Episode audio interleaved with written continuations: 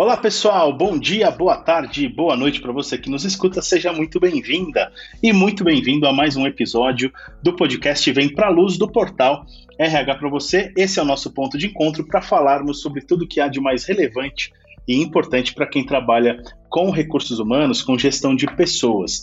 Eu já vou deixar de cara aqui um convite para você assinar o feed do podcast aí no tocador de sua preferência, Spotify, Deezer, Google Podcasts, Apple Podcasts, não importa onde você estiver ouvindo a gente, vale a pena se inscrever ou assinar o feed, assim a gente aparece na tela inicial do seu tocador sempre que tiver episódio novo publicado. E isso sempre acontece às segundas-feiras, entre 7 e 8 da manhã, para a gente começar super bem a semana. Fica também a dica para você seguir o RH para você nas redes sociais: Facebook, Instagram, tem canal no YouTube, tem grupo no LinkedIn com mais de 30 mil profissionais de RH trocando ideias lá todos os dias, ideias, insights e tudo mais. E claro, acho que mais importante que tudo isso é acessar o rhpravocê.com.br, que é o nosso portal, porque lá tem posts novos, conteúdos novos todos os dias, produzidos pela nossa redação, que é capitaneada pela Gabriela Ferigato e que também conta com participação do Bruno Piai, que hoje participa deste episódio conosco. E claro, também tem muito conteúdo lá na área de Colab, né?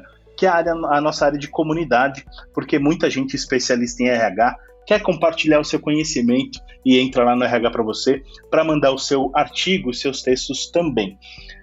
Bom, hoje a gente vai falar sobre mentoria reversa e o encontro de gerações. Esse é um tema muito pedido, até porque é muito visitado também no site, todos os posts que falam de gerações, conflitos de, gera, de, gerações, mentoria também, é, são sempre bem acessados, e aí a gente resolveu fazer é, um podcast sobre esse tema e convidamos a Soraya Abad, que é diretora de Gente e Transformação da Alelo, que vai participar com a gente e contar um pouquinho da sua perspectiva sobre esse tema. Soraya, super obrigado por ter tirado um tempinho para falar hoje conosco. Boa tarde, Daniel. Super feliz de estar aqui com vocês para compartilhar sobre esse programa que a gente gosta tanto lá na Lelo. Que demais, Soraya. A gente que fica muito feliz e honrado de ter, ter você aqui, contar com a sua participação e também participa o Bruno Piai, como eu falei, o Bruninho, que é jornalista do RH para você. E aí, Bruninho, tudo certo? Fala, Dan. Olá, ouvinte. Super prazer receber a Soraya. Soraya já é figurinha registrada no RH para você. Temos vários artigos muito, muito legais assinados por ela. Então é muito legal a gente poder bater um papo com ela aqui hoje. Vamos que vamos.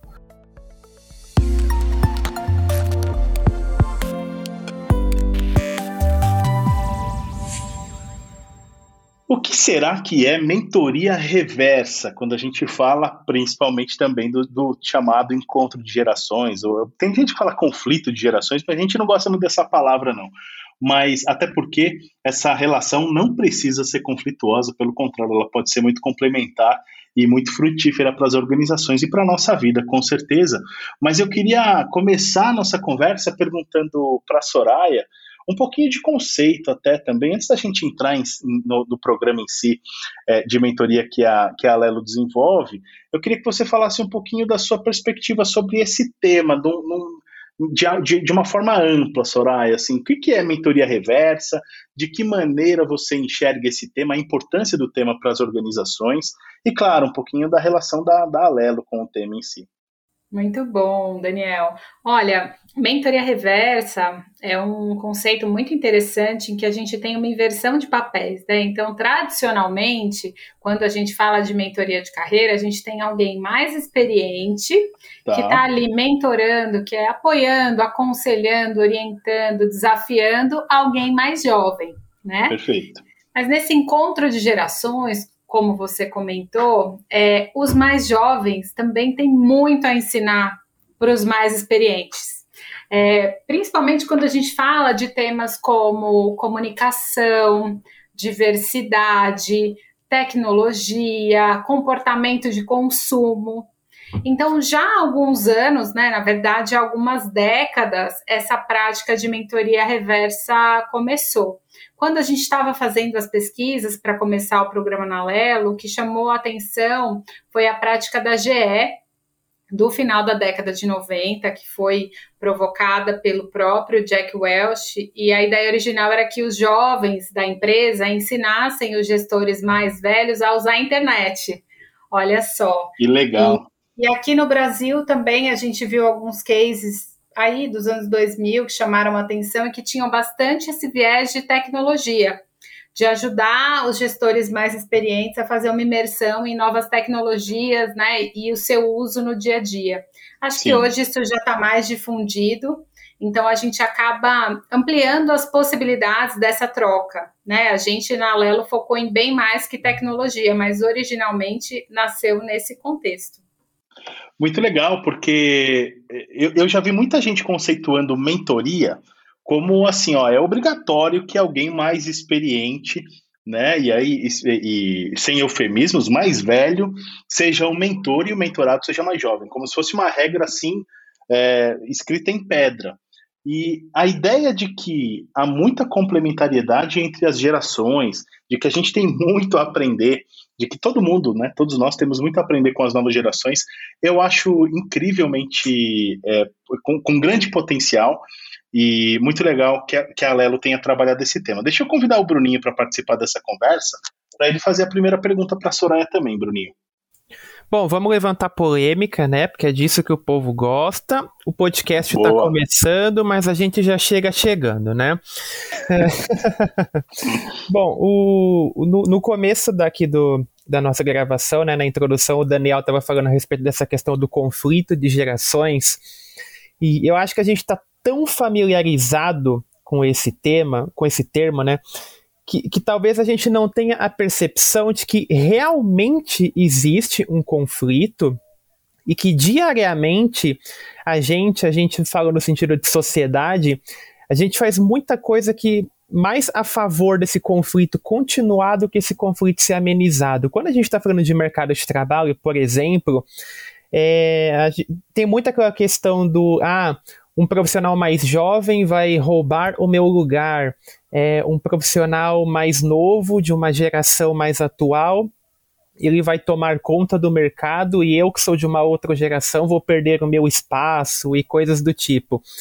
A gente vê isso um pouco no dia a dia no mercado, né? A questão de etarismo, questão de que realmente as pessoas têm essa preocupação de que é, quanto com 30, 40, 50 anos as, as portas vão começar a fechar e você acaba colocando um status de vilão na geração mais atual. Realmente essa questão do ele está roubando o meu espaço. Então a gente entra muito na questão do ego, a gente entra muito na questão até um pouco do orgulho, a questão de, poxa, de rivalidade, de, de não ser uma pessoa para trabalhar junto comigo de uma outra geração, mas um concorrente, alguém que eu tenho que expurgar, digamos assim, do mercado. Enfim, é, talvez eu até possa ter exagerado um pouquinho, mas eu vejo que há muito essa questão da rivalidade. Então, Soraya, minha pergunta é: como a gente trabalha com esse ego, com essa rivalidade, com esse senso popular de que uma geração vai roubar, entre aspas, o lugar da outra? Como que é, é, eu, eu entro numa mentoria reversa, primeiro tendo que moldar todos esses vieses que eu tenho, para enfim, para assim, realmente ela ter alguma serventia para mim, eu conseguir aproveitar o que ela tem a me oferecer. Incrível a sua pergunta, Bruno. E acho que essa é a essência do programa, né? Porque é exatamente valorizar o conhecimento e o mindset de quem está chegando. Então, como a gente já desenha o programa para o profissional experiente participar com uma postura de aprendiz, né? Essa abertura ela vem como um convite, essa abertura para o aprendizado, e não como uma imposição, né? Então, às vezes, o profissional que tem ali na equipe alguém mais jovem, é, ele aprende essa convivência, às vezes em situações de conflito diretamente, né? Aqui no programa, quando a gente abre inscrição, no nosso caso é um programa voluntário, né? A gente está convidando as pessoas para uma troca. Então, é, esse convite ele já cria uma predisposição positiva, né? Porque ali vai ser um momento de aprendizado. Claro que durante a troca, gente, de forma fluida, um aprende com o outro, né? Ninguém só escuta, você também fala, as suas próprias perguntas falam de você, né? mas todo profissional sênior, é, ele tem o desafio de liderar pessoas mais jovens ou de pre preparar, criar produtos e serviços para diferentes gerações. Uhum. Então, conhecer esse comportamento, essa forma de pensar, é pré-requisito para qualquer profissional atualizado. Então, é, é, com esse é com esse viés que a gente, digamos assim, vende internamente o programa, né? Que a gente está se preparando é, para se aproximar desse novo público que está entrando no mercado de trabalho para ser nosso colaborador ou para ser nosso consumidor né? Então, que se aproximar de tudo isso é uma forma também de estar mais preparado. E as conversas, elas, elas entram bastante nesse tema dos vieses que você citou, Bruno. Eu acho que isso é um pouco, é, é o tema, assim, é, que surge de forma espontânea e que mais gera aprendizado, porque são formas de ver o mundo muito diferentes, né? É, as gerações que já estão no mercado há mais tempo foram educadas com muito não pode no trabalho, né? Não podia muita coisa, e muita coisa que não faz sentido, né? Então, ah, não pode, sei lá, não pode tatuagem, não pode brinco, não pode o cabelo dessa ou daquela forma, né? Eu tenho quase 40, tenho 38 e eu ainda ouvi muito falas desse tipo. E isso não cabe mais, né? A, a forma de pensar a sociedade evoluiu. Então, é, é um espaço aberto ali, um espaço de confiança, digamos assim, em que o profissional se sente realmente à vontade para fazer aquelas perguntas que ele não pode muitas vezes fazer em público, né? Uhum. Tá, mas mudou por quê? Mas é, ele, ele consegue ali, é, nesse ambiente seguro, tirar realmente dúvidas, porque ele cria um vínculo com aquele mentor, né? Aquele mentor também vai para lá numa predisposição de compartilhar. Então, vira um espaço assim muito positivo de troca, onde os dois participantes, o mentor e o mentorado, desenvolvem ali uma segurança psicológica, sabe? Para perguntar e para responder e para trocar. Então, eu acho que isso é, não não tem outra prática que substitua.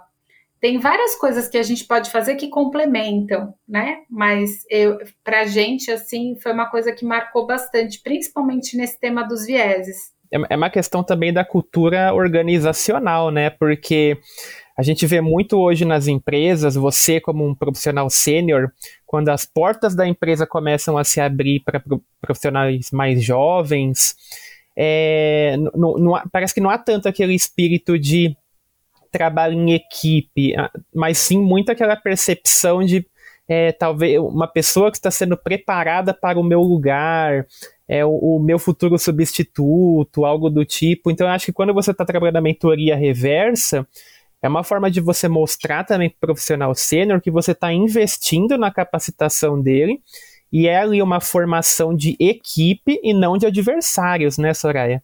Perfeito, é isso mesmo. E a gente tem o outro lado também, né? Porque esse vínculo que, se cria ali nessa situação de mentoria, ele fica, né?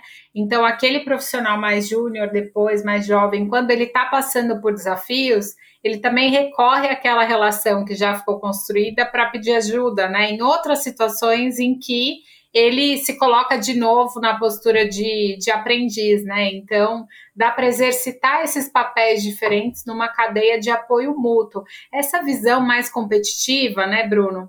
Ela já está bem desatualizada, assim. É, o futuro do trabalho é o trabalho de colaboração, é o trabalho de criatividade. É que eu, eu acho o que o Bruninho quis dizer, não sei, e aí me corrija se eu estiver errado, Bruno é que existe uma, um, um, receio assim generalizado da obsolescência, né? A gente vive num, numa sociedade meio que cultua é, a juventude, as coisas que são novas e tal, as novidades. E aí eu, eu acho que tem uma, tem uma parcela do público, até mesmo em RH, que vai se sentindo meio é, obsoleto, irrelevante, né? Acho que existe uma, existe uma briga contra a irrelevância no mercado de trabalho, digamos assim, tem, tem, e aí tem discussões relacionadas à, à inteligência artificial que tocam nisso também, que resvalam de alguma forma ou de outra nisso. Então, de fato, um programa como esse é, é, demonstra um grande valor né, para quem para quem é mais experiente, digamos assim. Mostra que ó, a gente tá, a gente não só quer a sua experiência e todas as suas hard e soft skills, mas a gente quer também que você esteja para e passo, digamos assim, com os profissionais mais jovens. Acho que é um, um pouco nessa linha, né, Soraya? E eu, eu fica à vontade para me complementar, mas é, ou para me desdizer, inclusive, mas eu queria te perguntar, Soraya, como é que, como é que foi a organização, né, a estruturação do programa de mentoria reversa da Alelo, é, o que, que foi levado em conta, né, aquilo que, pô, não podia ficar de fora, e alguns erros ou alguns obstáculos que vocês tiveram que enfrentar, digamos assim, nesse ao longo dessa jornada, é, ficou claro para mim, por exemplo, que uma das preocupações foi a construção de um ambiente seguro, né, um ambiente acolhedor, que todo mundo se sentisse de fato à vontade para compartilhar as suas vulnerabilidades, as suas dificuldades e tudo.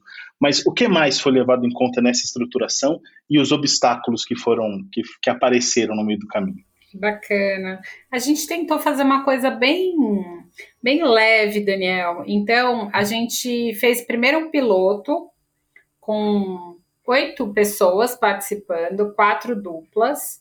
É, a gente criou uma apresentação conceituando mentoria, né? O que, que é, o que, que não é, é qual o perfil de mentor que a gente estava buscando, né? Então, o que, que a gente esperava dos mentores. A gente definiu quatro temas como sugestões para serem trabalhados nas sessões, né? E era um, um, uma primeira rodada do programa mais curtinha e a gente sugeriu a recorrência dos encontros, né? Que fosse de duas a quatro semanas no máximo. A gente separou um semestre para fazer o programa. As duplas ficavam livres para fazer mais encontros, mas tinha uma quantidade mínima de encontros que a gente definiu, que eram cinco.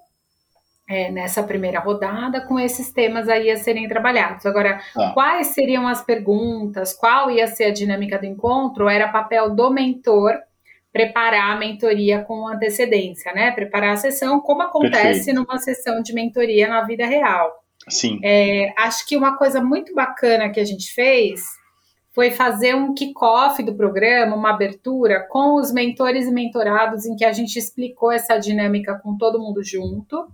E foi muito legal. A gente já fez um momento quebra-gelo ali, todo mundo junto, comunicou quem iam ser as duplas. Então foi bem legal. E um acerto que eu acho maior ainda que a gente teve foi que no, na segunda rodada, na terceira rodada do programa, os mentores do ciclo anterior é que fizeram esse workshop inicial. Então, eles lideraram esse momento de capacitar né, os mentores e dizer para os mentorados como ia funcionar, já trouxeram as lições aprendidas deles né, na rodada de piloto, no programa anterior. Então, isso foi bem legal. E Demais. o obstáculo, eu diria que o principal é sempre a agenda, né?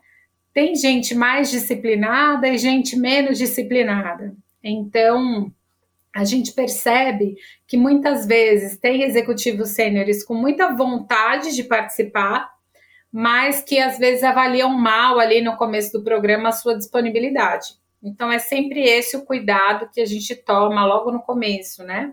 De olha, então vamos tentar já reservar todos os horários no começo, né? A gente tenta assim fazer algumas orientações, mas o principal desafio eu diria que foi esse, agenda. Acontece às vezes de ter ali uma outra dupla que não engrena tão bem, porque acaba tendo cancelamento, acontecem coisas, mas é um percentual bem pequeno. Perfeito. É, eu costumo dizer que a agenda é a régua principal para a gente ver comprometimento. Assim, é claro que imprevistos acontecem e tudo, mas é fundamental mesmo ter essa, esse compromisso com, com a agenda e a gente vê quem está engajado muito por isso também. Bruninho? Uh, a gente teve uma, uma gravação aqui recente, né, um episódio super legal com a Fran Winandi, da Calantes, onde a gente falou um pouquinho sobre a questão do, do etarismo, do mercado para pessoas 50 mais. E nesse episódio a gente comentou sobre a questão do RH ele pavimentar o caminho para que esse medo da obsolescência, né, de você ter 30, 40, 50 anos e se sentir já desatualizado, se sentir já meio deixado de escanteio para o mercado, se o RH ele pavimenta esse caminho hoje, ele realmente faz um trabalho onde você consegue integrar gerações, explorar o melhor de cada uma, ao invés desse profissional ele ser deixado de lado, a tendência é que ele seja recolocado, que todos tenham aí uma, uma gama de oportunidades semelhantes. Nesse, nesse sentido, Soraya, uh, a gente pode falar que essa questão da mentoria reversa é o principal ou um dos principais mecanismos para que se, se construa esse choque positivo de gerações e de forma que a gente consiga reduzir um pouquinho essa questão do, do peso da idade no mercado. Afinal, a gente está falando de uma troca de experiências, de novos conhecimentos. E aí, quando as diferentes gerações vão pegando um pouquinho é, isso que a outra tem a oferecer, vão se complementando, vão se aprimorando nesse sentido, pelo menos na minha percepção, eu acho que há uma tendência a gente construir uma ponte pela, pela mentoria reversa que, de certa forma, facilite esse processo, né? Que faça com que as pessoas tenham é, menos esse sentimento de, poxa, estou desatualizado, já não sirvo mais, estou obsoleto. A mentoria ajuda muito nesse sentido, né? Bruno, eu acho que tem um, um, ponto que é a autoestima, né? Que você uhum. trouxe um pouquinho antes, e eu acho que nesse sentido é bem importante, sim, trabalhar a autoestima, dar essa mensagem de que tem investimento, né? Que a empresa está apoiando essa evolução do profissional, independentemente da idade, né? Então, é olhar mais para os comportamentos das pessoas, para a aderência à cultura, para a vontade de crescer, para os objetivos do profissional e menos para a idade efetiva. É, mas é um conjunto, é sempre um conjunto, né? Então, assim, ah, a empresa tem barreira de idade na contratação, por exemplo? Não uhum. pode ter, né? É, como é que é a, a, a questão da meritocracia? A empresa faz movimentações de promoção, de reconhecimento, e ela olha os indicadores, por exemplo, por idade, para entender se está é, tá sendo proporcional, né? A, a, quantidade de pessoas da empresa que são reconhecidas é proporcional à quantidade de pessoas daquela faixa etária, né? Do mesmo jeito que a gente faz acompanhamento para outros grupos de diversidade, né? A gente olha os grupos de mulheres, de, de pessoas com deficiência, negros, tem que olhar também é, para as pessoas é, que têm uma idade mais alta, da mesma forma que a gente olha para os outros grupos, né? Então é um conjunto, não é uma bala de prata, uhum. mas eu acho que ela compõe super bem com outras coisas, né? É, tem uma ação que a gente faz muito bacana, que é uma ação ali de aprendizagem autodirigida na Lela, é um programa que a gente chama de Alelitos em que as pessoas ganham pontos por compartilhar conhecimento ou por aprender, né? Então, assim, ah, todo o ciclo de vida do colaborador, ele tem a possibilidade de ganhar pontos. Então, ele ganha pontos quando ele participa de um treinamento, quando ele faz um e-learning, quando ele ouve um podcast da empresa, ele ganha pontos quando ele faz aniversário de empresa. Então a gente tem uma dinâmica da pessoa ir acumulando pontos e ela vai resgatando esses pontos em cursos, livros, né?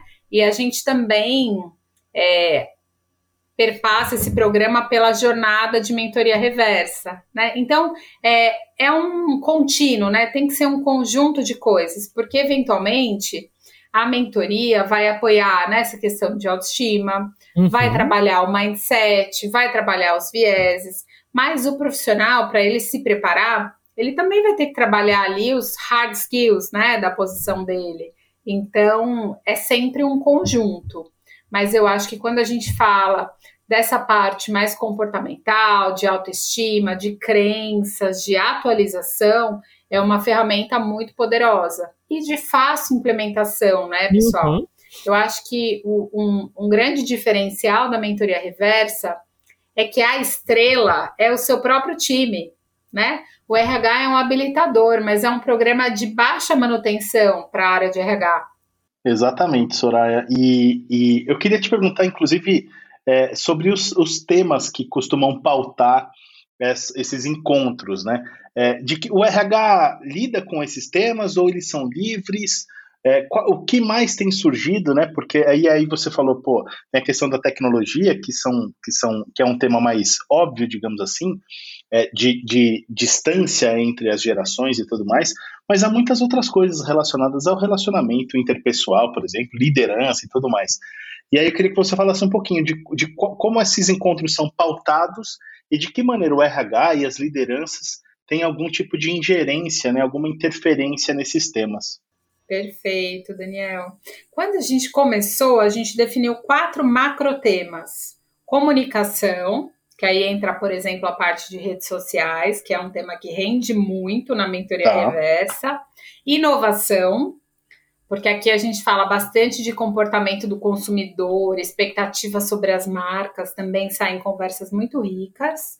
Diversidade e inclusão é outra agenda que desde o começo a gente trabalha. Tá? Aí, como é que a gente tem feito? Né? A gente acaba expandindo um pouco isso, juntando o tema de tecnologia, a parte de digital ali junto com inovação. Então, a, a, gente sempre sugere uma primeira conversa para falar de expectativas e para criar conexão ali, rapport do mentor com o mentorado. Tá. E depois a gente vai trabalhando esses temas de comunicação e, e mídias sociais, depois diversidade e inclusão, tecnologia e digital e inovação.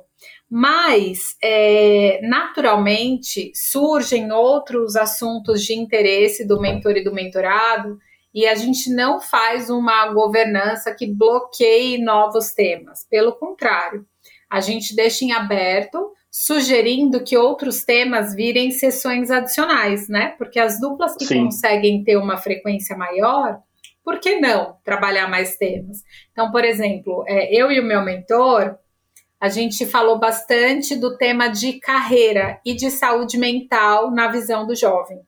E para mim foi bem importante, assim, entender o papel das redes sociais na expectativa que o jovem tem sobre si mesmo e o impacto disso na ansiedade e na saúde mental sabe? Porque é bem diferente é, de outras gerações. Então, o motivo pelo qual as pessoas desenvolvem uma autocobrança é bem diferente. E aí a forma, às vezes, de tratar isso, né, de remediar, de uhum. suavizar, também é diferente. E eu fiquei curioso com relação a, a, a configuração disso, porque é, você, você é uma jovem conversando com alguém mais jovem, digamos assim. E aí, é, você também pode mentorar alguém que seja mais velho que você? Como é que, como é que funciona isso? Quais, quais são as notas de corte? De não, eu não sou mais jovem, gente. Eu sou cringe. eu sou millennial, já sou cringe. O nosso tá. critério, a gente tem trabalhado com os jovens até 26 anos, tá. né? que aí dá uma diferença de geração significativa. Não é questão de cargo, então não são tá. estagiários mentorando.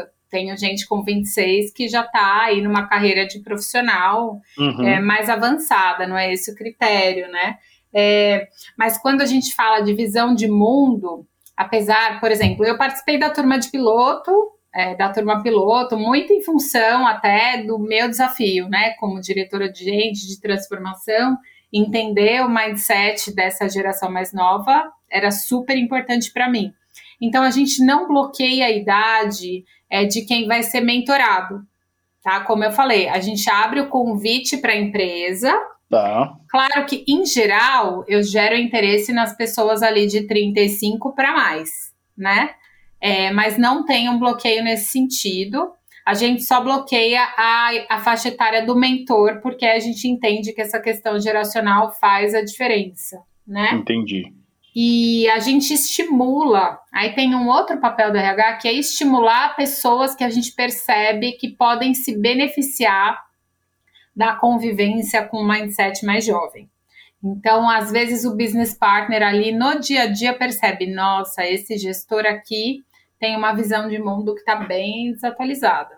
Aí, com um jeitinho ali nas conversas de carreira, né, sobre plano de desenvolvimento, o BP sugere: olha você não quer participar da mentoria reversa? Acho que seria tão bacana para você se aprofundar um pouco sobre comportamento geracional, comportamento do consumidor. E, em geral, assim, a receptividade é muito boa, mas a grande maioria das pessoas é, é totalmente voluntário. Entendi. É, na verdade eu quis limpar a minha barra, viu, Soraya? Porque eu tô com 38 eu falei assim, pô, vai que eu também posso ser um mentor reverso, mas não, mas não, deu, não teve jeito. Né? Você também já é cringe, Daniel? Eu já, já sou, com certeza eu sou. É, Bruninho, tem mais alguma pergunta para Soraya? A gente está com o nosso tempo perto de se esgotar. Bom, eu não vou revelar a minha idade, tá? Em respeito a. Ah, mas é menos de 30, é um absurdo. Soraya, para a gente fechar, é, eu achei muito legal você falando sobre o, o começo, né?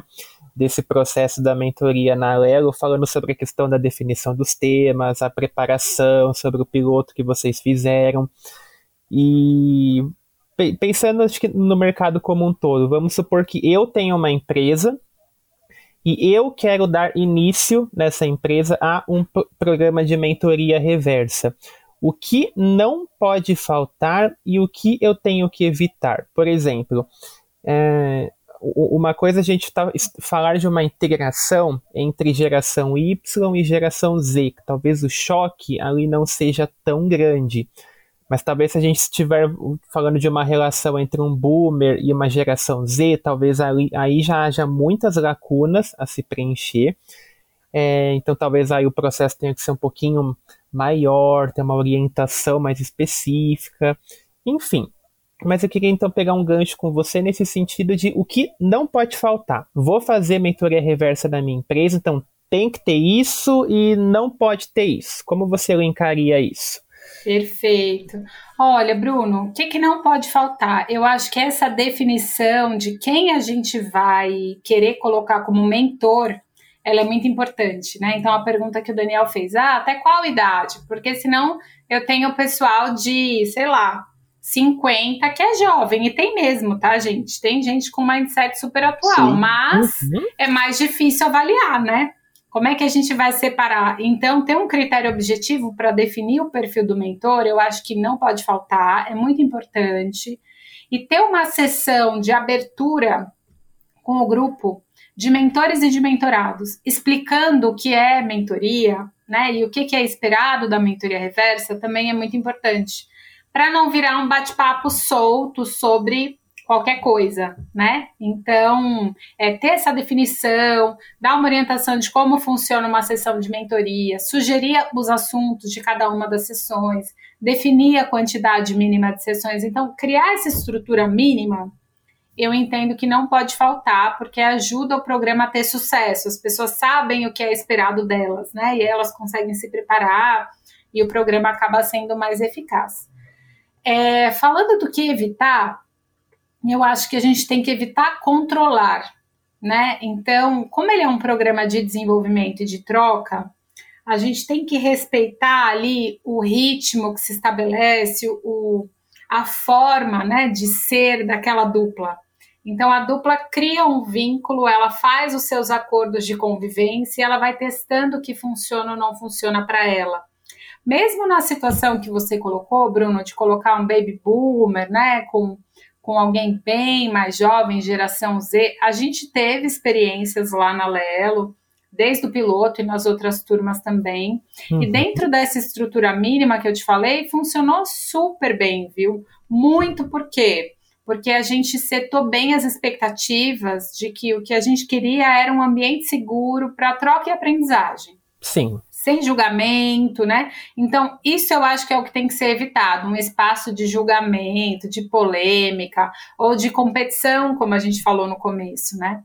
É um momento de troca ali entre profissionais de gerações diferentes. Todo mundo tem coisas para aprender, todo mundo tem coisas para ensinar, é, mas naquele momento a gente está ali para valorizar, para colocar a luz na forma de pensar e no conhecimento do profissional mais jovem. E é tão bonito ver como eles exercem isso com orgulho, sabe? Eles querem fazer bem feito, eles preparam a sessão, eles levam conteúdos assim muito já pensados para discutir, eles trocam entre eles, tem um networking dos mentores que acaba acontecendo e leva mais riqueza para as sessões. Então, é, eu acho que a gente tem também que deixar esse espaço para ser surpreendido, sabe? Porque também, se a gente quer construir uma coisa rígida demais, a gente acaba, às vezes, bloqueando a criatividade do grupo. né? Então acho que não pode faltar uma estrutura mínima, mas tem que evitar o controle para não sufocar esse ambiente seguro de troca que a gente quer promover. Demais, Soraya. Gestão de pessoas é mesmo uma arte e, e é muito legal ver você compartilhar um pouquinho da sua arte é, como gestora de pessoas da Alelo. Eu queria te parabenizar pelo trabalho e agradecer mais uma vez pela participação no podcast. Obrigada, gente. Eu gostei muito. Esse é um tema assim que apaixonou todo mundo lá na Alelo. É, eu até escrevi um artigo sobre isso no meu LinkedIn logo que o programa saiu, e ele vem acontecendo desde então, sempre com uma adesão alta e com depoimentos incríveis assim é, de quem participou. Então, mais uma vez, reforço, né? É um programa de desenvolvimento que valoriza tanto o público mais jovem quanto o público mais velho, né? Cria essa troca muito saudável, que promove vínculo, que promove saúde mental. É um programa de baixo custo para RH. Então, acho que foi muito legal vocês fazerem esse programa com esse tema, incentivando mais RHs a adotarem essa prática também. Ah, super obrigado, Soraya. Mesmo. Bruninho, também, obrigado por ter tirado um tempinho para participar deste episódio com a gente. Suas observações são sempre muito pertinentes. Obrigado, Dan. Obrigado, ouvinte. Soraya, super prazer te conhecer. Muito legal poder é, conhecer um pouquinho desse trabalho que vocês fazem na Lelo. É um tema que, particularmente, eu também acho muito legal, é, essa questão da, da mentoria reversa. Então, foi muito, muito rico a gente poder ter trazido essa temática hoje.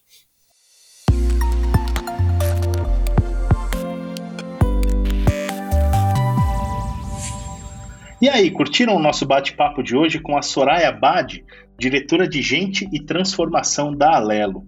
Muito legal esse tema, né? Bom, eu quero renovar o convite para você seguir o RH para você nas redes sociais, Facebook, Instagram, canal no YouTube, grupo no LinkedIn com dezenas de milhares de RH lá trocando ideias todos os dias e acessar o rhpravocê.com.br, porque lá tem conteúdo novo todo dia, produzido pela nossa redação e pelo Colab, pela nossa comunidade de RH, que é uma comunidade cada vez mais engajada e crescente. Mais uma vez, eu espero que você tenha gostado do nosso podcast de hoje. Desejo uma excelente semana e a gente se vê no próximo episódio. Até mais!